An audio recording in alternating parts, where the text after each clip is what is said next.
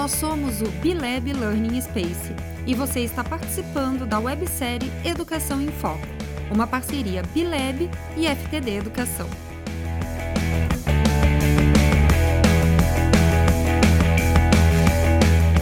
Bem-vindos ao segundo episódio da nossa websérie A Prática Docente em Foco. Então, na semana passada, como vocês sabem, nós falamos sobre o ensino híbrido e suas tecnologias. E hoje nós vamos falar sobre o ensino híbrido e as suas metodologias. Parece estranho a gente separar as coisas, né? Porque não dá para falar sobre tecnologia sem falar de metodologia e o contrário.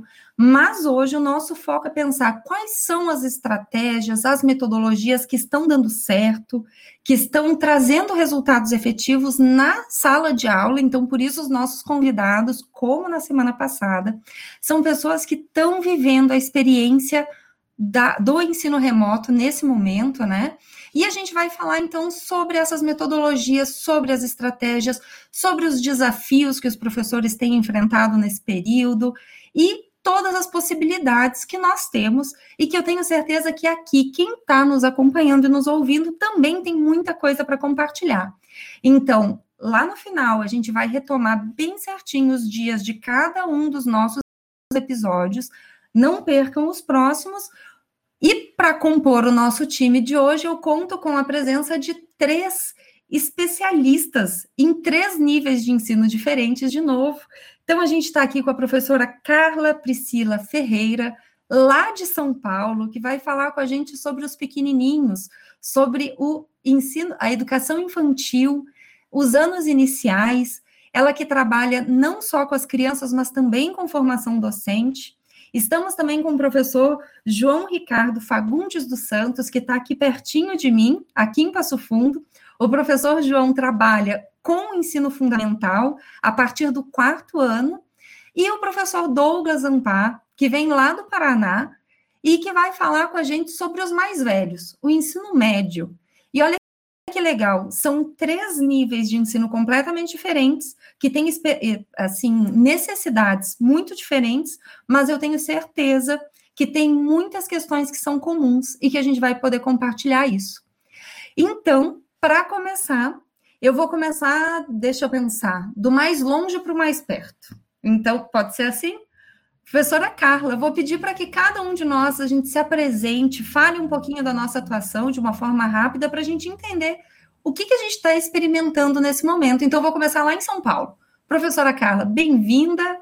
E aí, conta para a gente um pouquinho da tua experiência. Olá, tudo bem? Bom, Sou a Carla, né? Google Innovator, trainer, atuo com a formação de, de educadores e atuo também na coordenação de tecnologia de uma rede de educação é, aqui, não só aqui em São Paulo, mas em outros estados também. É, acompanho de pertinho os professores da educação infantil dos anos iniciais, dos outros segmentos também, mas eu posso dizer que assim, o meu xodó, o meu olhar é mais com os pequenininhos nesse sentido. E olha que nós temos feito assim coisas maravilhosas, justamente trazendo os pequenos como ativo no processo. Carla, normalmente o pessoal que trabalha com os menorzinhos, né, com a educação infantil é apaixonado, porque eles são fantásticos, né? Eles são muito sinceros na sua resposta. E eu imagino que agora, nesse momento de ensino remoto, mais ainda, né? Se eles não compram a ideia, não tem como tu convencer. Então, eles são muito sinceros, né? São, inclusive, eu já cheguei até a escutar esses dias do, de crianças do terceiro ano falando para a professora: olha, professora, se quando a gente voltar lá para o presencial não for como está sendo divertido aqui nessas aulas, eu acho bom a gente ficar aqui no ensino remoto mesmo, viu? Então, gente, é, é já, já... salvar isso, essa frase, ela tem que, assim, ela tem que ir para algum lugar e ser compartilhada, porque olha que fantástico, uma criança de terceiro ano, né? Olha a experiência que esses professores estão conseguindo passar para que ela tenha essa sensação de que está sendo divertido. Tenho certeza que tem um cuidado muito grande com o conteúdo, com o objetivo que se tem, mas fiquei muito feliz de ouvir isso e acho que já é um pontapé inicial para a nossa conversa né? Agora, Com certeza. Pode falar, Carla. Diga. e até ia dizer assim, é, e até pela experiência da professora, né? Porque nós atuamos, eu, um, uma, um pontinho que a gente sempre fala assim, que é uma chave de sucesso para a instituição, é investir justamente na formação desses professores, porque eles mesmos têm dito o seguinte para mim, né? E não só para mim, acho que para todos. Nós come, antes de começar todo esse movimento de isolamento social, nós éramos um. Hoje somos outro e nos reinventamos, ressignificamos a nossa prática docente. E agora estamos sendo desafiados novamente a ressignificar tudo para esse momento híbrido, né? Que também traz um pouquinho de insegurança, a gente sabe que traz isso, porque é algo novo que nós nunca vivenciamos, mas elas estão assim muito felizes pela segurança, no sentido de que vai dar certo, já deu certo porque diante de tudo que vivenciaram, do que tiveram que, assim, dar conta de conteúdo, planejar de, da noite para o dia, ter estratégias. Nós trabalhamos muitas estratégias, utilizamos muitos recursos para trazer essa criança, né, para junto de nós. Até porque, quando a gente fala lá da educação infantil, o maior desafio era ter esse pai junto com a criança, porque dependia de e agora? E agora eu ouço das professoras assim. Aí, quando eu vou falar de professoras lá da educação infantil, eu vou falar do, do depoimento da professora que dá lá para três anos, que eu estive com elas aqui na semana passada. Elas falaram assim: Nossa, Carla, você precisa ver que bonitinho. Eles ligam e desligam o microfone sozinhos agora. Então, eles conquistaram uma autonomia. E aí eu pergunto para ela: E agora? O que, que você vai fazer com essa autonomia? Você vai continuar sendo o mesmo? Você vai continuar praticando da mesma forma? Porque a criança tem que ser ativa no processo. E já conversando com essa professora do terceiro ano, ela fala assim: Carla, eu estou encantada. E aí eu estou repensando a minha prática docente, porque eu acho que eu não sei se antes eu era muito maternal, colocava muitas crianças no meu colo, nesse sentido, eu facilitava para eles o processo. Só que agora nós estamos dando conta, dando conta de todo o conteúdo que nós temos para dar, eles estão aprendendo, eles estão descobrindo do jeitinho deles, da forma deles, eles estão autônomos. E eu tenho que agora repensar como que eu vou lidar com isso no momento de retorno. Porque eu não vou poder mais ficar dando, de repente, essa colherzinha de chá que eu dava antes. Mas não. Então, é, é, são falas que realmente, assim, mexem conosco, está mexendo com a prática docente, né? Nessa descoberta. E aí, quando a gente fala assim, olha, o aluno ativo no processo, eles sempre foram ativos no processo. Né? Então, é, é assim, dá prazer de ver, né, de sentir e ver, de sentir essa fala, inclusive das professoras, de, de estarem conseguindo né, exatamente cumprir ali com seus objetivos, que, que é a aprendizagem do aluno. Ótimo, muito bom começar com essa visão tão positiva sobre esse momento e as perspectivas futuras que a gente tem a partir desse momento. Fico muito feliz que a gente começar assim. E aí, vindo mais para pertinho aqui de mim, agora eu vou convidar o professor Douglas, que está lá no Paraná, para se apresentar. Conta para a gente um pouquinho, Douglas, sobre a tua atuação. Olá a todos. Eu tenho formação em letras e trabalho com ensino médio, tenho experiência, na verdade, com ensino médio. É, trabalho com um programa de high school, de diploma duplo, diploma para os alunos conseguirem o diploma americano junto com o diploma brasileiro de ensino médio, que já é um programa híbrido por natureza e antes mesmo da, de toda essa pandemia. Atuo também no ensino superior e com a formação de professores. E enquanto eu ouvia a Carla falar, eu, penso, eu pensava o seguinte: eu vejo que nós temos, com o ensino médio, dois grandes desafios para pensar a inovação e para pensar esse aluno realmente no centro, como protagonista da aprendizagem, que é o, o, o ensino médio e a proposta, às vezes, um pouco conteudista, que a gente enfrenta, principalmente quando pensamos em Enem e vestibulares. Mas um segundo, um segundo momento, um segundo problema é o seguinte: a gente recebe muitas vezes alunos que já estão acostumados ao ensino tradicional, ao ensino expositivo. E em algum lugar, ao longo do processo, essa, essa criança, esse adolescente se habitua a esse ensino expositivo. Então, perceber que essa transformação está ocorrendo lá na base é extremamente significativo, porque isso permite a gente que está mais com o médio e também no superior ter uma esperança de receber alunos mais habituados a atuarem e a trabalharem e a produzirem, a criarem e a enfim serem efetivamente protagonistas do processo de aprendizagem. O que é muito interessante, né, Douglas, é, justamente pelo tema que a gente vai tratar hoje. A gente não fala sobre metodologias ativas sem esse protagonismo. Então, é, também uma visão muito legal de que a gente não, a mudança ela não passa só pelo professor e muitas vezes a gente se enxerga como responsável pelo processo todo, mas tem uma mudança do estudante que ela também é muito significativa e ela está acontecendo agora. Excelente visão também. E agora eu vou chegando aqui pertinho de mim, o professor João, que está aqui em Passo Fundo.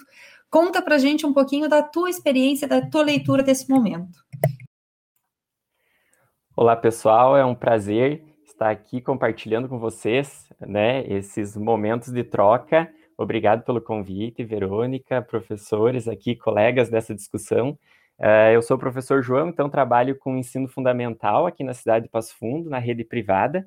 Já passei por todos os níveis de ensino na minha trajetória, já como fui uh, prof na educação infantil, já passei pelo ensino médio, já tive experiências na graduação, pós-graduação, e eu acredito que hoje eu sou professor de ensino fundamental por escolha, né? Consegui ter esse, esse privilégio de poder ser professor de fundamental por escolha, que eu acho que tem muito isso, a gente se forma professor em qualquer nível, né? A gente consegue atuar em qualquer nível, mas tem aqueles níveis que o nosso coração bate um pouquinho diferente, e eu me apaixonei nos últimos anos pelas séries dos, dos pequenos, do quinto até o nono, então, né? O fundamental, as séries finais, um pouquinho ali do quarto também eles têm um gás diferente, né, uma vibração diferente, e isso eu acredito que é tanto lá na aula presencial quanto agora na aula remota, eu estou vendo, estou tendo essas experiências com eles, né, de conseguir sentir um pouquinho aquela energia, a gente brinca que quem deu aula para o sexto ano dá aula para qualquer série, né, e não deixa de ser verdade, então Uh, essa energia do ensino fundamental é muito bacana e é algo que ajuda bastante também, né? Proporciona esses momentos de uh, atividades e metodologias ativas e um pensamento diferenciado né, na aprendizagem significativa. O fundamental ele é um nível que ele compra a ideia assim muito rápido, muito fácil e de uma maneira muito divertida, né? Que bom então estar tá aqui podendo discutir com vocês um pouquinho sobre isso. E o Douglas, em relação a isso, ele falou sobre algo importante, que é o quanto dessa transição mesmo, né? O quanto a gente está agora uh, tendo essa oportunidade, ou os menores estão tendo a oportunidade de experimentar essas diferentes metodologias, tecnologias. E olha, aqui fica uma, uma reflexão sobre o futuro, não o futuro do ano que vem, de como que a gente vai retornar, mas o futuro daqui cinco anos, como vão estar esses alunos, né? Então, tem duas questões a partir da fala de vocês que eu acho que é bem legal que a gente pense. Autonomia, né? A Carla falou sobre o quanto essas crianças, mesmo pequenininhas, estão se tornando mais autônomas. A gente não fala de metodologia ativa sem falar sobre autonomia e protagonismo do estudante. Então, aí tem um tema que eu acho que é muito interessante que a gente explore. E sobre manter essa mudança, né? Manter tudo isso que a gente desenvolveu agora, manter todo esse aprendizado, acreditar que é possível, que a gente é capaz e não deixar isso morrer lá na frente. E aí não é, é não deixar morrer no, da nossa parte enquanto educadores e também do aluno, né? Porque o aluno também se colocou numa posição de ter o aluno e o aluno ele vem com um contexto maior, porque é a família, né? A família ela experimentou um modelo diferente. Então, é um desafio, né, que a gente consiga pensar em como manter. Mas é um desafio longo. Agora eu fiquei com isso e vou ficar, é, vou pensar e vou refletir sobre. Como é que vai ser esse processo daqui uns cinco anos? Depois deles terem experimentado essa experiência que é tão única que nenhum de nós, enquanto educador, viveu, né? Então, essas crianças e esses adolescentes, eles vêm com uma carga muito diferente. Acho que a gente já falou, de certa forma, sobre essa relação, então, que as metodologias têm com o ensino híbrido, né? tem uma característica, a gente não, a nossa, o, o nosso objetivo aqui nesse podcast, uh, nesse bate-papo que a gente propõe, não é entrar muito em teoria, né? Mas tem uma característica das metodologias ativas que é o aluno ser o protagonista, desenvolver no aluno essa, ou ajudar o aluno a desenvolver essa autonomia, né? Essa responsabilidade pelo seu aprendizado, o aprender a aprender, que é tão importante, né? Buscar a, aquela forma que para mim é mais efetiva. E, e o ensino híbrido, ele vai tratar sobre diferentes espaços de aprendizagem. Embora nesse momento a gente esteja no espaço online só, mas nem por isso a gente deixa de fazer ensino híbrido. Vocês concordam com isso? Com, que mesmo a gente estando em um ambiente que é exclusivamente online, eu não posso dizer que é impossível fazer. Eu tenho metodologias que permitem que eu tenha momentos diferentes, objetivos diferentes nessa, uh, nessa, nesse contexto que a gente está vivendo. E aí eu quero perguntar para vocês, então, no ponto de vista de vocês, é possível temas como aprendizagem criativa, movimento maker, é, metodologias ativas, é possível no ensino híbrido ou não? E eu vou inverter a ordem agora, eu vou começar lá de cima, do ensino médio. Pode ser, Douglas? Eu acho que não é uma questão de será que é possível? É uma questão de não é possível fazer ensino híbrido de verdade sem tratar desse tipo de temática sem pensar é, metodologia ativa, aprendizagem criativa, aprendizagem maker. Porque, assim, se a gente começar a pensar sobre o que é o híbrido, e eu me lembro de um, de um texto do José Moran, em que ele fala sobre o híbrido, e ele vai falando sobre diferentes possibilidades.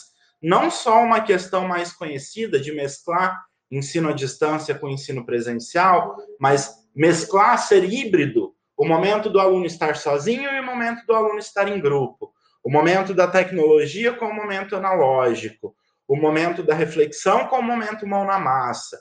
Então, são diferentes aspectos que a gente precisa ir considerando para compor um quadro que seja complexo o suficiente para atender o nosso aluno.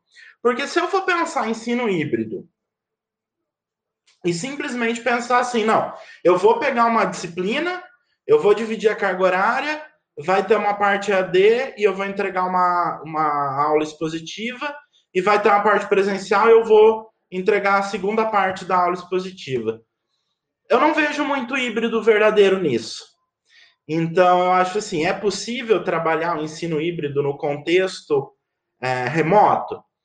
É impossível você falar de híbrido sem, sem compor esse quadro que é mais complexo sabe? Pensar a tecnologia, pensar diferentes metodologias e diferentes abordagens. Parece, Douglas, que as pessoas simplificam o híbrido, né? É um momento presencial, um momento uh, virtual, online, né? À distância, enfim, como, como queiram chamar. Isso é simplificar o híbrido, né? A gente tem tantas outras possibilidades de pensar diferentes formas de interação entre as pessoas com o objeto que está sendo uh, uh, tratado naquele momento, com o resultado que eu espero ter, e aí o híbrido ele se torna realmente é, mais efetivo. Eu senti aqui, ó, que a professora Carla quer complementar isso. Estou certa? Certíssima. Porque na, na fala do Douglas vem na minha cabeça assim: Está chegando os itinerários do ensino médio. Está chegando. E olha que momento para o ensino híbrido, né? Porque vai ter uma carga horária online, né? Uma remota. E aí, como que vai ser? E olha isso, os professores já estão com a faca e o queijo na mão aí, olha, para fazer itinerários maravilhosos aí para encantar o aluno e colocar ele realmente como protagonista de todo o processo. Então, no ensino médio já tem aí um gancho, né? Muito importante. E um itinerário que foge totalmente daquilo que a gente estava como modelo mental daqui a pouco, de que tem que ser na minha cidade. Ah, eu posso fazer relação com as indústrias, empresas, com as universidades, mas eu ficava muito fechado aqui. E agora a gente começa a ampliar e perceber tantas possibilidades que esse itinerário tem para esse estudante. O Douglas falou antes sobre o, o a formação é, high school, né, Douglas? Com certeza, ele sai com um diploma de ensino médio brasileiro e de high school americano. E, e, é uma questão de complementar, porque há, há uma base comum, né? Então, quando você começa a flexibilizar o currículo, o número de possibilidades aumenta. Isso aí, a gente começa a perceber novas possibilidades que daqui a pouco elas nem faziam parte, né, da nossa, do nosso, daquilo que a gente visualizava como, como possibilidade. Tá bem, então, a gente falou um pouco sobre lá no ensino médio, embora esteja tudo muito próximo. João, e no fundamental? É possível? Uh, eu gostei muito do que o Douglas disse, né, da questão do, do é possível. Eu acho que sempre foi possível, né? Só que muitas vezes a gente não discutia muito a maneira como realizar isso que era possível. E agora, meio que às pressas, assim, a gente precisa não só pensar se é ou não possível, mas pensar como fazer e como tornar isso possível, né? E eu gostei muito também, essa nossa discussão levou para uma palavra muito interessante que é mesclar. E como o ensino híbrido tem essa característica, né, de mesclar. Então, é uma mescla de presencial com online, com remoto? Sim, mas não só. A gente pode mesclar e fazer o ensino híbrido somente no online, assim como pode somente no presencial, assim como pode integrar tudo isso, né? Essa questão de mesclar metodologias, maneiras diferentes, pensamentos diferentes, opiniões diferentes, ferramentas diferentes, toda, toda vez que a gente pensa em mesclar alguma coisa, em misturar e não tornar aquela rotina de sempre, sempre o mesmo, né? A gente já tem aí um, um cheirinho de ensino híbrido. E eu fiquei pensando também numa discussão que eu fiz com os professores esses dias, que a gente comentou sobre a questão do tradicional, né? Que muito se fala e muito se bate em cima do ensino tradicional e a diferença do ensino tradicional para as metodologias ativas. E eu acho que o problema que a gente enfrenta muitas vezes na questão do tradicional, e aqui eu trago tradicional como aula expositiva, com o quadro, copiar e livro, somente isso, né?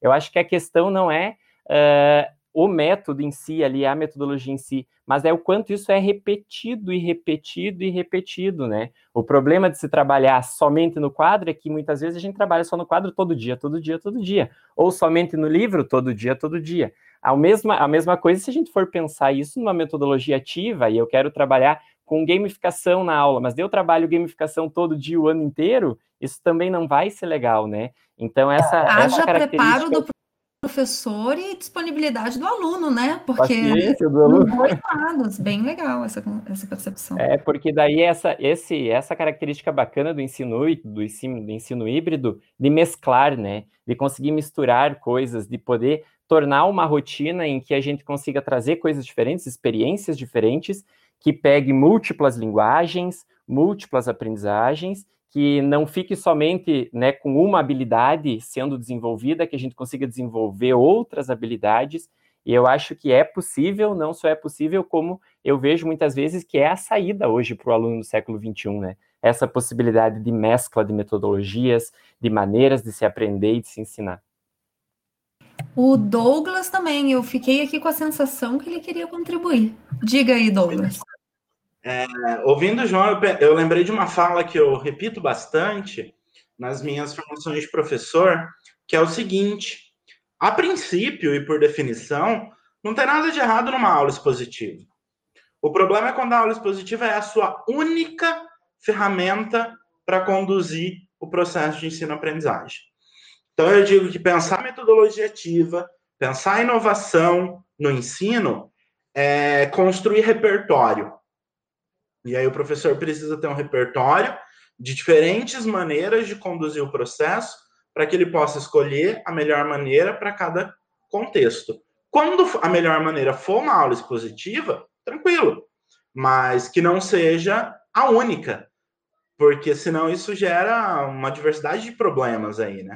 Isso aí, agora eu fiquei pensando, uh, como o professor precisa muitas vezes ter um cardápio, né? Um cardápio de metodologia, se a gente pensar nesse sentido, para poder escolher coisas diferentes, né? E daí eu lembrei do que a Carla falou no início da importância da formação continuada dos professores, né? A importância do professor estar a todo momento buscando atualizações. Eu acredito, sempre acreditei que o professor é um ser inovador por natureza, assim. Quem escolheu ser professor uh, assinou lá, botou eu aceito esse termo que tem que inovar sempre. A gente trabalha com conhecimento e o conhecimento muda constantemente, então não tem como a gente ficar sempre na mesma forma e na mesma maneira.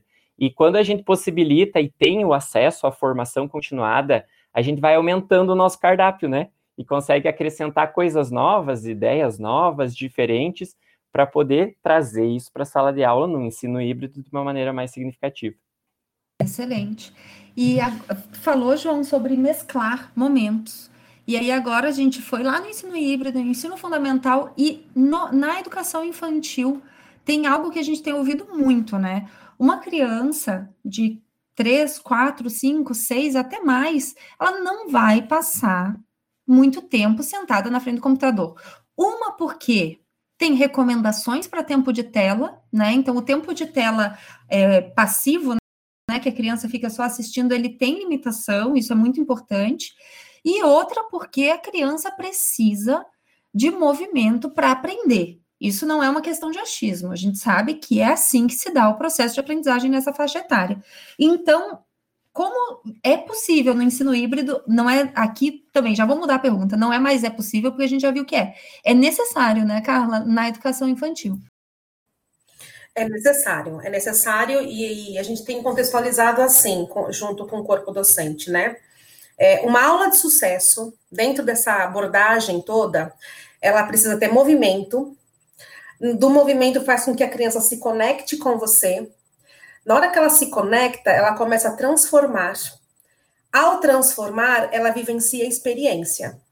E ao vivenciar a experiência, aí ela tem o um aprendizado. Então, seguindo, nós temos falado, professor, olha, se você trouxer esses elementos para sua aula, você conquista a criança. E ela vai ficar ali pedindo para você não ir embora, para você, ela, vai, ela vai ficar ali pensando, ai, quando é minha próxima aula com a professora? Né? E isso é justamente o que aconteceu. No começo, na educação infantil, foi difícil. Foi difícil porque tinha, é como eu falei lá no comecinho, família e escola. Tinha que ter uma parceria muito, muito afinadinha aí. Né? Então, a escuta que a escola fez junto dos familiares valeu muito, porque aí nós conseguimos adaptar o horário das aulas de acordo com a faixa etária, em que esses pais pudessem estar presentes junto com as crianças para poder também dar essa autonomia para as crianças. No começo, os pais estavam assistindo a aula junto, e foi muito bom. Hoje, as crianças, você observa que eles têm um ritmo, e aí, além do ritmo, para a educação infantil, nós também fizemos os pais compreenderem que a criança ela também precisa de rotina. E isso auxiliou no processo. Isso foi um ganho. Então, uma rotina, por exemplo, é, a professora colocava lá na, na, plataforma que para o dia seguinte iria precisar, por exemplo, uh, de uma fruta, né, é, para a criança participar da experiência. Pronto. E aí a mãe, é, a gente pedia para os pais colocarem todo o material que fosse solicitado numa caixinha que ficasse ali, que os pais colocassem lá, mas que a criança soubesse que quando ela precisar do material, ela tem autonomia de levantar e de ir buscar. Então ela tinha já um lugar para ir buscar. A mesma coisa a hora do soninho. Tinha criança que ficava assistindo lá no começo morrendo de sono conversamos com os pais e falamos: olha, olha, senhores pais, olha a importância do dormir. Então, então, e foi isso foi se ajustando. Hoje, então, se eu tinha de repente 10 alunos na sala no total e três participavam, hoje nós temos a totalidade. Mas porque isso foi uma é foi um processo de conscientização dos familiares, de adaptação das crianças, tá? E até chegar esse momento. Então, hoje eles participam. Outro dia teve uma aula super bacana que até os familiares passaram, é, presenciaram. Olha só como foi a aula, só vou dar um, uma diquinha assim de como foi essa aula da educação infantil. Foi uma montanha russa. Montanha russa? Pois é, Papai e mamãe, pegue um balde ou uma bacia. Se não tiver, coloque a criança dentro de uma caixa de papelão, não tem problema. E aí, na aula, a professora de educação física para trabalhar coordenação motora, olha só, né? Atingindo a sua para desenvolver essas habilidades, projetou para crianças, para criança, um vídeo, né, que tinha lá a montanha russa. E o que, que os pais tinham que fazer? Tinham que trepidar, tinha que ir para a direita, tinha que ir para a esquerda, e isso a criança dentro da caixa. Então é como se ele estivesse na montanha russa. Os pais têm dito assim para a gente até agora: olha, deu tão certo essa aula que ele pede para fazer a todo momento. Deu tão certo, olha, tem, olha, professora, eu tô até com dor nas costas, viu? Mas foi bom porque a gente também está se movimentando. Então, é esse o reflexo. Isso é uma aula de sucesso. Teve movimento, teve conexão, transformou através da experiência da vivência. E com isso, olha só a riqueza, não só para os professores, né? Para as crianças principalmente, e a gente tem, falado, né? Os pais nunca estiveram tão juntinho dos seus filhos, ainda mais os pequenos, como agora. É verdade, e eles talvez nesse momento tenha sido muito importante para compreender a importância da educação infantil, não é, Carla? A importância que esses processos, que esses momentos de brincadeira, de movimento, eles têm para o desenvolvimento, para a relação, para a socialização dessa criança. João, fala aí o que você gostaria de complementar para a gente a Carla comentou sobre a autonomia, né, dos pequenos e pensar, imagina uma criança, né, um bebê desenvolvendo a sua autonomia, como isso é importante para quando eles chegarem lá com o Douglas no ensino médio, eles conseguirem realmente fazer coisas sozinho de verdade. Porque eu lembrei de alguns exemplos do tipo, nós muitas vezes pensamos nos alunos grandes, né, ali no fundamental, no próprio médio, como o aluno que se vira sozinho, que é autônomo e que se organiza. E daí eu peguei experiências com alunos de oitavos e nonos anos que não entravam nas aulas uh, online certas, porque eles não conseguiram organizar um calendário sozinho. Claro, porque antes lá na escola tinha o calendário no mural, estava tudo muito prático, né? Eles não, não tiveram essa autonomia de ver. Daqui um pouco estavam esperando no, num link de uma aula e era o link da outra, né? Estavam bagunçados e a gente muitas vezes encara eles como grandes e já né, autossuficientes e eles não são, né? Eles precisam aprender. E isso que é bastante, isso que é interessante pensar, né? Lá na educação infantil, eles começam a desenvolver autonomia para que ali no fundamental essa autonomia consiga se consolidar, para que eles né, entendam que tem certas coisas que eles conseguem e devem fazer sozinhos, para quando chegar no médio eles aproveitarem essa autonomia, né? Usar isso ao, a favor da aula do professor, tornar a aula mais significativa para que eles consigam fazer realmente as coisas e não ter essa autonomia camuflada, digamos assim, né? É. E que eles consigam fazer essa transição do médio para uh, a sua vida, a formação mais profissional depois que vai vir para as escolhas, enfim, né? Bem interessante. E aí eu já emendo com a nossa próxima questão. Cada nível uh, que eu pensei aqui para o nosso bate-papo, cada nível de ensino, cada faixa etária tem necessidades que são muito particulares e muito específicas, né? É, a gente sabe que lá nos menorzinhos eles precisam de uma ajuda para uh, se organizar é, dentro dessa casa, né? Os mais velhos a gente espera que já tenham essa autonomia, mas isso.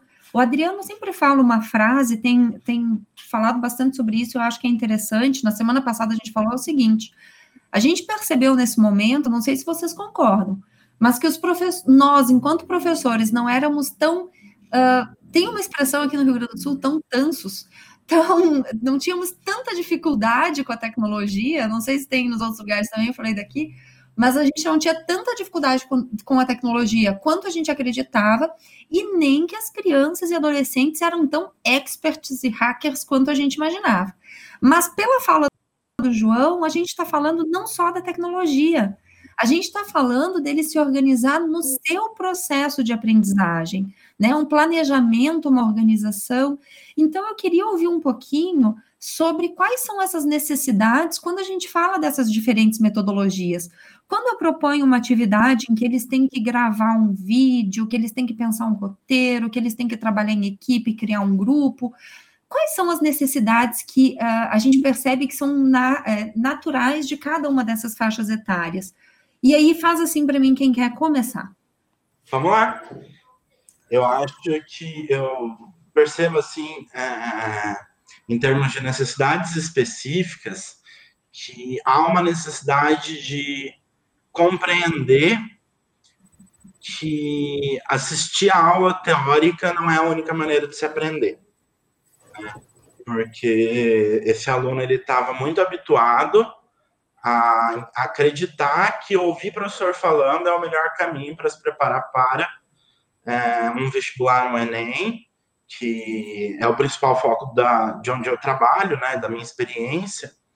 E, então, eu acho que a gente tem agora uma oportunidade de mostrar para o aluno que quando ele coloca a mão na massa, ele também aprende conteúdo. Porque, é claro, metodologia ativa, inovação, tem toda uma preocupação com habilidades socioemocionais, soft skills e criatividade e, e tudo mais.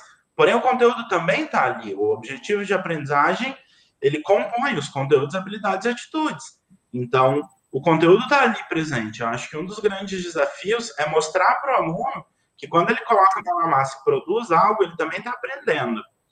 E puxando uma fala dos colegas, é interessante esse momento porque os pais estão, estão se aproximando mais da escola e compreendendo mais o processo. E isso faz muita diferença. Mas, Douglas, aqui a gente tem o papel do pai e da mãe. Você avalia que ele é menor, maior? De que forma essa família ela está inserida nesse processo uh, no ensino médio? Eu tenho a impressão que aqui o aluno ele já começa a ter menos participação, né, dos pais no seu, mesmo estando em casa, será que não? Ou tem bastante envolvimento ainda? O que vocês têm percebido? Eu acredito que aparentemente tem um menor envolvimento da família no ensino médio, porque o, tem menos reunião com os pais, tem menos, talvez, uma necessidade de conscientização dos pais, porém, é, há um, a educação e o discurso da família que reverbera no aluno o tempo todo. Então, para além do pai estar efetivamente ouvindo o professor, assistindo a aula, ou alguma coisa do tipo, se o pai olha para o filho no horário que seria de aula, e esse filho não está na frente de um computador ouvindo o professor falar, e o pai diz, mas o que é que está acontecendo? Isso está errado? Essa fala reverbera muito. É, esse discurso, ele repercute muito na mente do aluno. Então, é, talvez aparentemente uma presença menor dos pais, mas na prática eu acredito que essa presença se mantenha muito forte. É uma influência, né? Então, aqui é uma necessidade, um desafio já, porque o, professor ele está lidando com um contexto que foge bastante ao seu controle, né? E, e, João, quais as necessidades que você percebe mais específicas no fundamental, daquela, daquele pessoal que estava correndo na sala de aula, fazendo bagunça, que nem a gente falou antes, como é que eles estão agora e quais são as suas necessidades principais? Uh, eu gostei muito do que o Douglas comentou sobre a, importância da, da, família nesse processo, né? Como até mesmo para os maiores no ensino médio, como isso é importante e interessante também. Eu acredito que muitas vezes a escola acaba ensinando os alunos e os pais o que, que é a autonomia de verdade, né? O que, que é uh, deixar o filho fazer certas coisas e, ao mesmo tempo, ampará-lo para fazer outras, né? E lá no fundamental, nesse quesito, assim, em relação aluno e família, eu acho que uma das maiores dificuldades é isso, porque muitas vezes o pai prende demais e controla demais, e é o pai que organiza a agenda dos trabalhos e das avaliações do aluno, por exemplo, às vezes um aluno de oitavo ano. E ao mesmo tempo tem aquele pai que acha que porque ele já está crescidinho, ele consegue se organizar sozinho, né? E a gente tem vários exemplos aí de coisas que não dão certo, porque o aluno precisa desse amparo. E muitas vezes o professor, com seus 35 na turma, não consegue analisar qual é o amparo específico cada aluno necessita para desenvolver a autonomia, né? Mas, ao mesmo tempo, trago um gancho com a Carla e com o Douglas com a questão do processo. Como é legal e como é importante essa ideia do processo de autonomia desde pequeno. Que o aluno lá na educação infantil já sabia ligar o microfone, isso é muito legal, porque isso vai ser uma habilidade que está no início de outra habilidade. Por exemplo, no fundamental, saber ligar o microfone na hora certa, porque senão eles ficam ligando o microfone toda hora falando bobagem e atrapalhando, né? E para chegar lá no ensino médio e ligar o seu microfone e falar coisas com conteúdo e falar, né, ter um pensamento crítico e consciente do que vai falar e não simplesmente falar por falar, né? Ah, é uma evolução, assim. sabe, né? Gravar, ser, ser produtor, ser uh, responsável por esse processo. Muito bem. Cala, e as necessidades dos pequenininhos? Quais são as principais em relação a esse contexto? Olha, dos pequenininhos, é, eu tenho observado assim que é, é ter a rotina, né, ter o apoio dos pais nesse sentido de dar a voz às crianças para deixar com que eles real, realmente realizem as atividades que o professor está propondo, porque ainda assim, mesmo assim, né, é, diante de tudo isso, e concordo muito com o João é, na fala dele, né, de, de, dessa parceria família-escola, do que nós também estamos ensinando os pais a ter esse comportamento de deixar o filho fazer, porque ainda hoje a gente observa às vezes que às vezes desliga uma câmera ali, sabe? E quando de repente abre, a mãe está fazendo junto com a criança, ou está fazendo para a criança. Ou de repente a criança está assistindo a aula, agora é educação infantil. Aí a mãe vem e dá comida na boca da criança. Então, assim, aquele é um momento, aquele é um momento. Existe uma assim uma rotina e para a criança internalizar essa rotina, ela precisa vivenciar tudo isso. Eu até falei da hora do soninho. É a mesma coisa, né? Para esse aluno estar tá ativo no processo, ele precisa entender, olha, agora é a hora da minha aula, agora sou eu com a minha professora porque eu estou aqui para aprender, né? Olha, eu preciso organizar o meu material para amanhã. Então, quando nós falamos lá dos anos iniciais, já terceiro, quarto e quinto ano, algo também que eu vejo como uma necessidade e tem dado muito certo para que eles também se tornem ativos é quando os professores passam as atividades para que eles realizem deixar claro para eles quais são os critérios que serão avaliados. E isso tem sido um norteador muito engajador. Porque, por exemplo, é, terceiro, quarto ano, eles estão gravando vídeos agora. Então, saber a, a postura, a fala, o tempo de fala, e eles estão sendo avaliados, só que eles sabem, isso daí já está claro para eles antes mesmo deles colocarem a mão na massa ali, né? né? Nesse sentido dessa aprendizagem autônoma aí.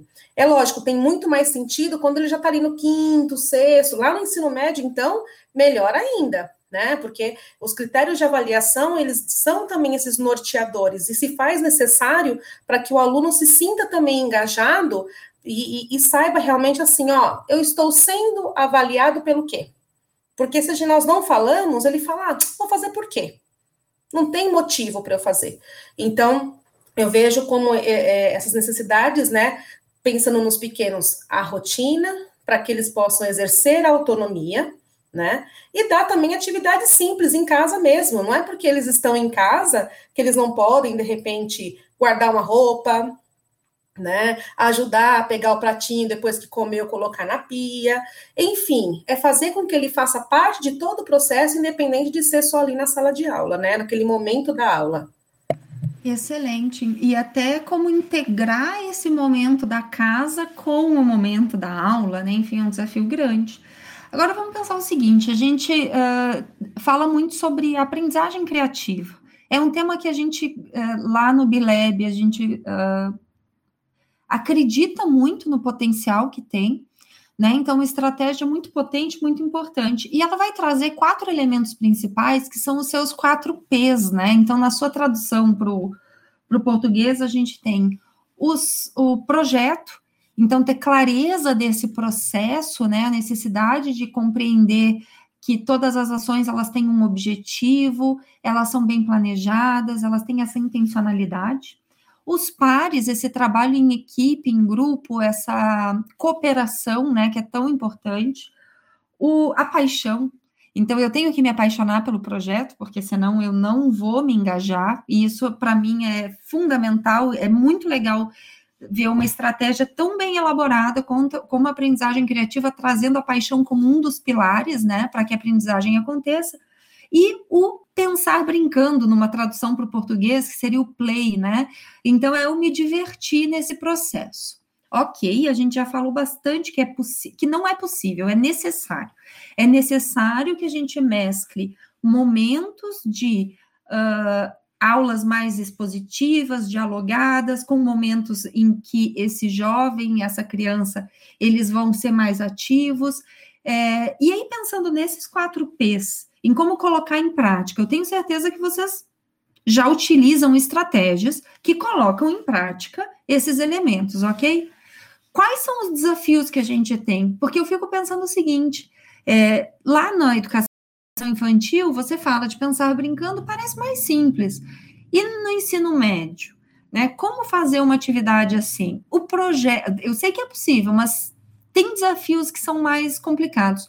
Ou mesmo quando eu for pensar em uma estratégia como aprendizagem baseada em projetos no ensino uh, remoto ou híbrido, né? Quais são os desafios que a gente tem com esse processo de aprendizagem ativa, aprendizagem criativa, num contexto de ensino remoto? É, eu vou começar agora pela relação entre os dois níveis, os três níveis. Então, ensino fundamental, João, para ti, quais são os desafios para implantar ou aplicar essas diferentes estratégias nesse contexto que a gente está vivendo? É, eu acho que uma questão bem complicada que todo professor, acredito que esteja ouvindo, enfrenta é a questão da. Vamos começar pelo P de pares, né? Uh, se a gente pensar os pares de próprios professores que a gente tem na escola, né? Muitas vezes é difícil e a gente não tem o mesmo engajamento dos professores, dos colegas professores e da equipe na aprendizagem ativa. Muitas vezes tem colegas professores que, inclusive, não acreditam, né? Ainda tem aquele pé muito vinculado a, ao outro ensino mais tradicional. Então, o, o desafio maior é esse. Eu acho que nós temos esse desafio já bem Uh, estamos pensando e evoluindo né, sobre ele. Acredito que a grande maioria, e a pandemia, querendo ou não, trouxe isso de positivo. Os professores tiveram que experimentar muitas coisas novas e diferentes, e tem muitos professores que uh, experimentaram e gostaram e adoraram. E eu já tive vários colegas né, que nunca tinham feito coisas desse estilo e que estão fazendo e estão amando e chegam a se emocionar fazendo uh, essas novas possibilidades. A questão do planejamento, né, o P dos projetos ali, planejar a atividade, que o desafio maior é que nós estamos dentro da casa dos alunos. E o nosso planejamento nunca esteve tão escancarado, né? Eu tenho uma colega minha, professora, que diz que nós estamos com a escola de samba na Avenida Brasil, sambando para todo mundo ver. Então, não tem mais aquela história de que eu vou planejar os meus critérios, como a Carla disse, e durante a aula eu vou dizendo e vou falando e vou explicando. Agora não, agora tem que ser tudo muito claro, porque inclusive a gente precisa mandar por escrito para os alunos, porque a gente não conversa com eles todos os dias. Então, a importância de ser tudo muito claro, né? A clareza nas orientações, a clareza na forma como você vai trabalhar e avaliar e tudo mais. No fundamental, os outros P's, que é o, lá o P de brincar, né, e da paixão, eu acho que isso aí ferve, literalmente. Uh, quando a gente faz qualquer tipo de atividade que você, professor, se mostre apaixonado pelo que está fazendo, os alunos pegam isso de um jeito tão rápido e é tão bacana que eles se apaixonam até não gostando. Eu já tive experiências assim de fazer atividades uh, muitas vezes do meu gosto, né, pessoal, de professor com eles, só que eu estava tão apaixonado por aquela atividade que os alunos entraram e pareciam que eles amavam como eu.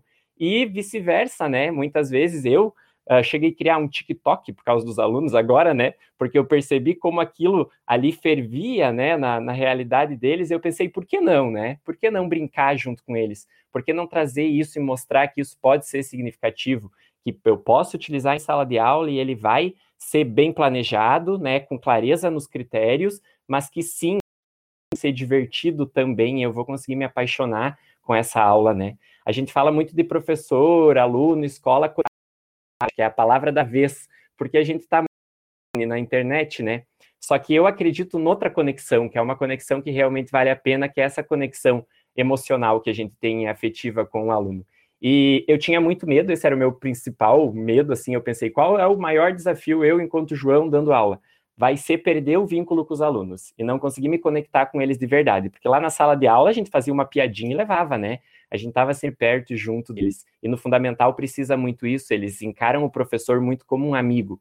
Então, no fundamental, eles têm ainda essa ideia. E uh, esse era o meu maior medo, do tipo, agora a gente vai ficar longe, distante, como que eu faço? e a importância da metodologia ativa e do uso de novos recursos para conseguir elaborar essa conexão e a disponibilidade né, do professor. O professor está ali na frente da tela, disponível a se conectar com os alunos. Eu acho que o aluno vê isso, reconhece isso, o próprio exemplo do TikTok, eles mesmos falavam depois: Nossa, Pro, tu fez um TikTok, um TikTok pra gente. E eu disse: Sim, fiz para vocês. Olha só, eles se sentiram Eles ficam achando o né? máximo né? que o professor é super moderno, né? Eles pensam: Olha que legal, esse meu professor também tá no TikTok. João, Isso tu falou sobre o planejamento como um desafio, né? É, a clareza, na verdade, das etapas. E olha, para mim, agora, é, refletindo sobre isso, ele é um desafio é, grande, inclusive porque a gente não teve o tempo do planejamento, né? A gente teve que ir aprendendo enquanto fazia, muitas vezes. Então, se aquilo que eu fazia lá na sala de aula eu sabia como contornar, porque a gente pensa uma estratégia em sala de aula, no presencial, perdão, uh, não foi exatamente como eu queria, a gente já sabe como contornar. A gente já sabe como dar a volta, né? Mudar um pouquinho o rumo.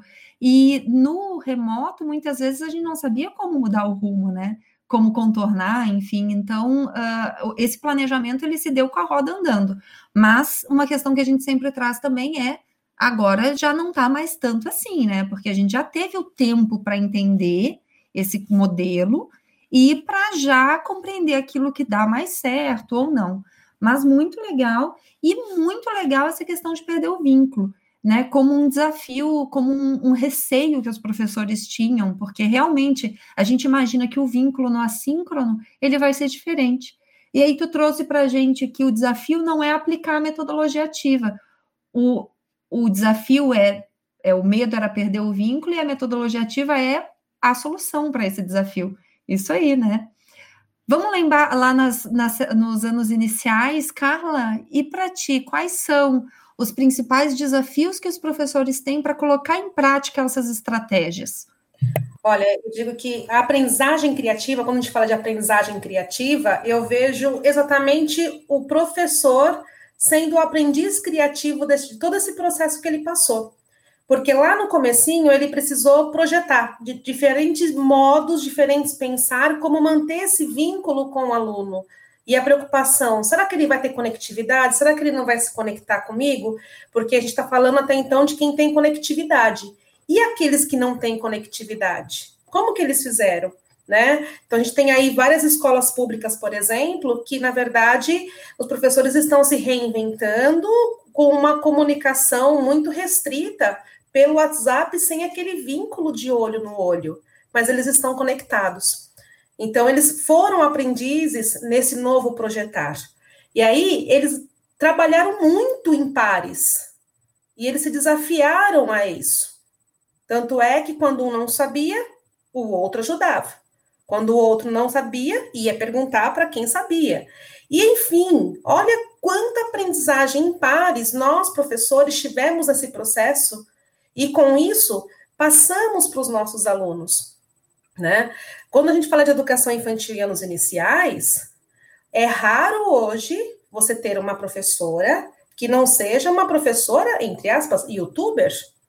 Todas elas gravaram vídeos, todas elas se reinventaram, colocaram fundo verde, entraram no cenário, a maioria delas. A Toca maioria. música, uh, faz cenário mesmo para aula, né? Eu tenho visto coisas muito legais no, na educação infantil. Exatamente. Uh, Carla, o, o desafio né, dos pares, e tu trouxe uma questão que mostra o quanto a tecnologia e a metodologia elas estão relacionadas, né? É o desafio de como que eu vou enfrentar, como é que eu vou fazer algo que antes era natural num contexto novo. Aí os professores uhum. aprendem juntos, de forma colaborativa, porque a gente aprendeu muito um com o outro, e aí reproduz ou transmite isso para os alunos. Então, é muito legal esse processo de aprendizagem compartilhada, mesmo colaborativa, né, que se deu uh, nesse momento. Eu vou pedir para o Douglas agora contar para a gente quais são os principais desafios, Douglas, do, dos professores. E eu quero te perguntar: será que um desafio é fazer os alunos abrirem a câmera? Olha, eu acredito que sim, eu acredito que fazer os alunos abrirem a câmera quando você não, não tem um, um trabalho longo de conscientização e de é, destacar realmente a importância, eu acho que é um desafio, sim. Mas eu acredito que o principal desafio para os professores, quando a gente pensa mais para o ensino médio, está na questão do repertório. Eu já falei de repertório hoje, nessa, nessa nossa conversa, e eu acho que quando a gente pensa um professor que é, tem uma experiência de ter passado pela escola, pelo ensino superior, e que depois foi para o ensino médio, ele só tem repertório de aula dispositiva. Então, vencer essa barreira e acreditar e comprar a ideia de que coisas diferentes funcionam é um grande desafio.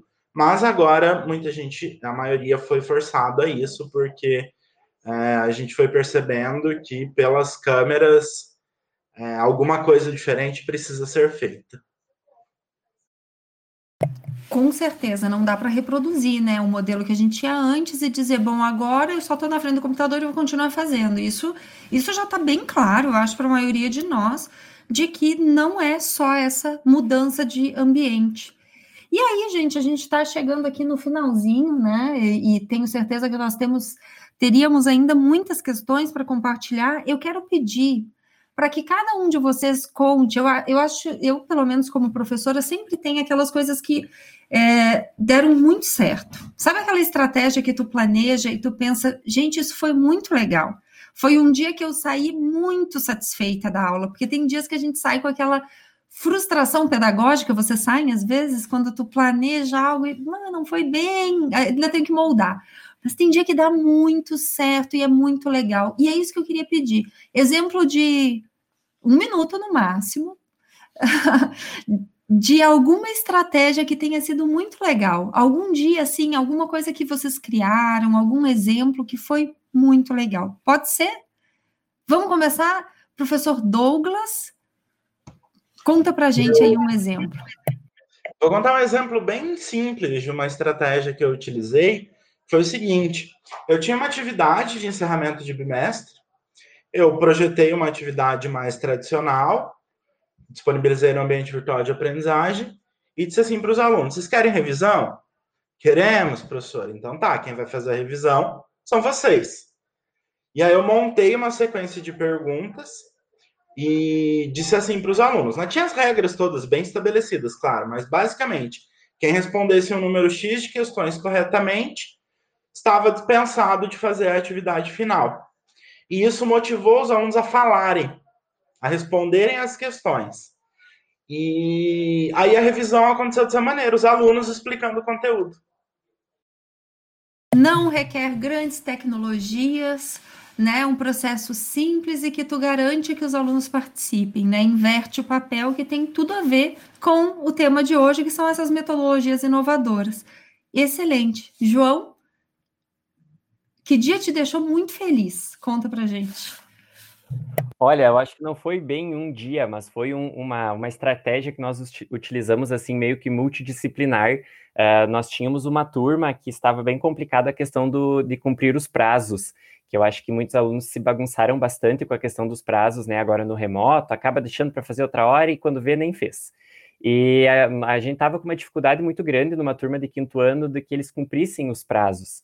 Então nós encontramos um aplicativo de uma espécie de jogo dos cadeados, que tu vai ganhando pistas e vai abrindo os cadeados para no final abrir o baú todo e lá dentro tinha um prêmio. E como o quinto ano ama uma gamificação, né? Eles são enlouquecidos. Uh, a gente fez essa estratégia, a gente disse assim, que no final de cada atividade entregue no prazo, a gente ia dar uma pista. E se eles juntassem, quem conseguisse juntar todas as pistas, abria o baú e encontrava o seu prêmio.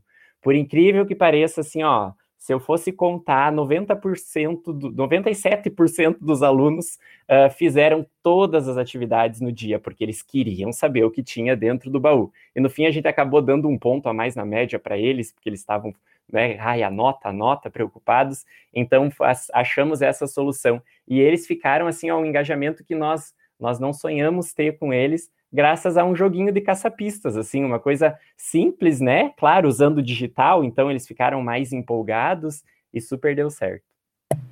Super relacionado com o ensino híbrido, com o contexto de ensino remoto, então muito possível de ser executado e que trouxe um resultado super efetivo. Então não precisa também, por mais que tu tenha dito que passou mais tempo, não é uma aula, né?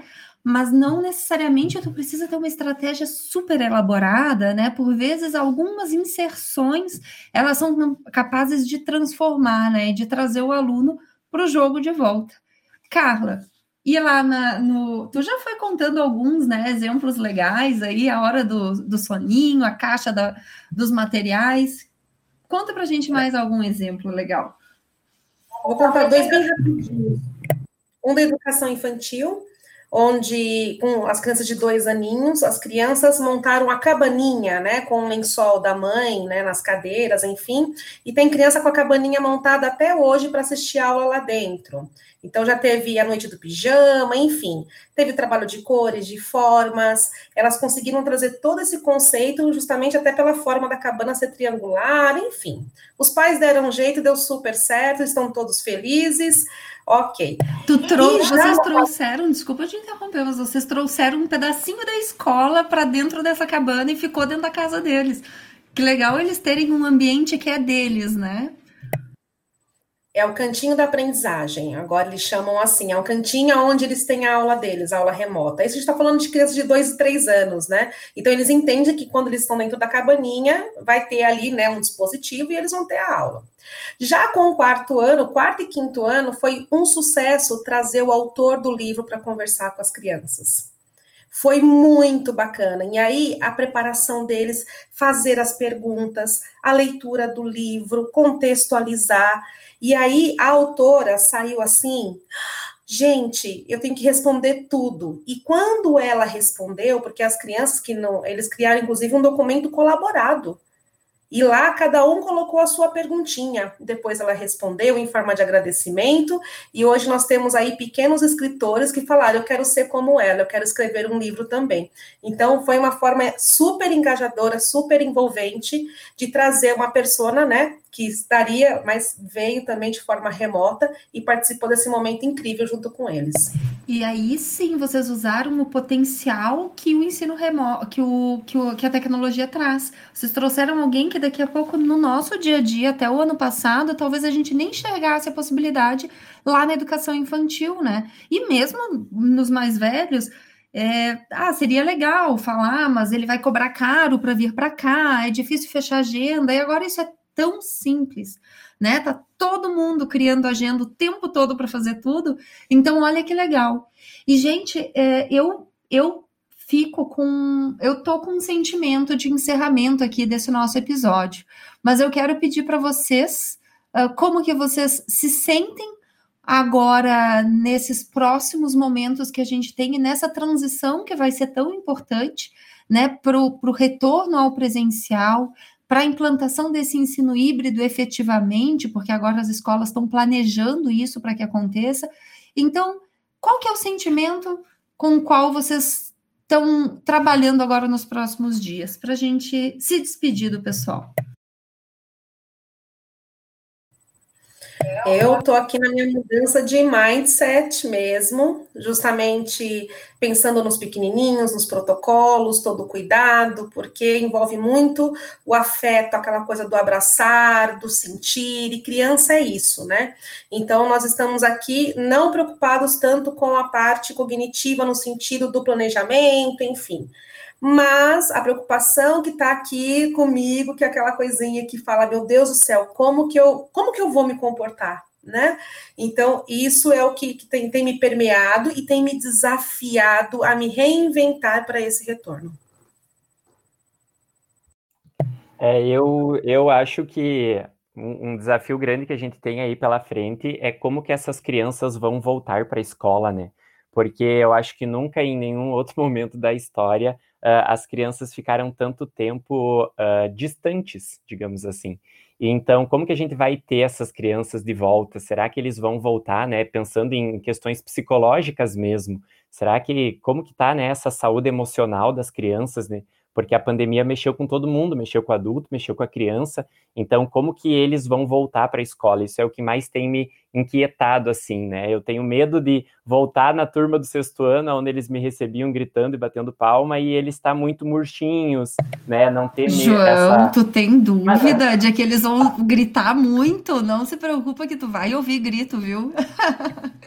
Tomara, é isso que eu espero. E eu acho que nas questões, como disse a Carla, né, nas questões uh, pedagógicas agora a gente vai se adaptar, né? O professor se adapta muito rápido. Uh, eu acho que o quesito agora mesmo é o cuidado com os protocolos e o, o pensar como fazer isso dar certo para que todo mundo consiga voltar em segurança, né? Eu acho que esse é o, o principal ponto a ser pensado. Eu sou tomado por uma inquietação que tem a forma de uma grande interrogação eu, eu, eu tenho muita vontade de saber o quanto toda essa transformação que professores e alunos e famílias estão vivendo no tocante à educação vai permanecer. É uma assim, é uma coisa que eu, eu fico refletindo, né? Porque a gente tem um, um, uma situação muito complexa e complicada e, enfim, negativa, mas que tem um potencial transformador e eu fico com essa, esse ponto de interrogação.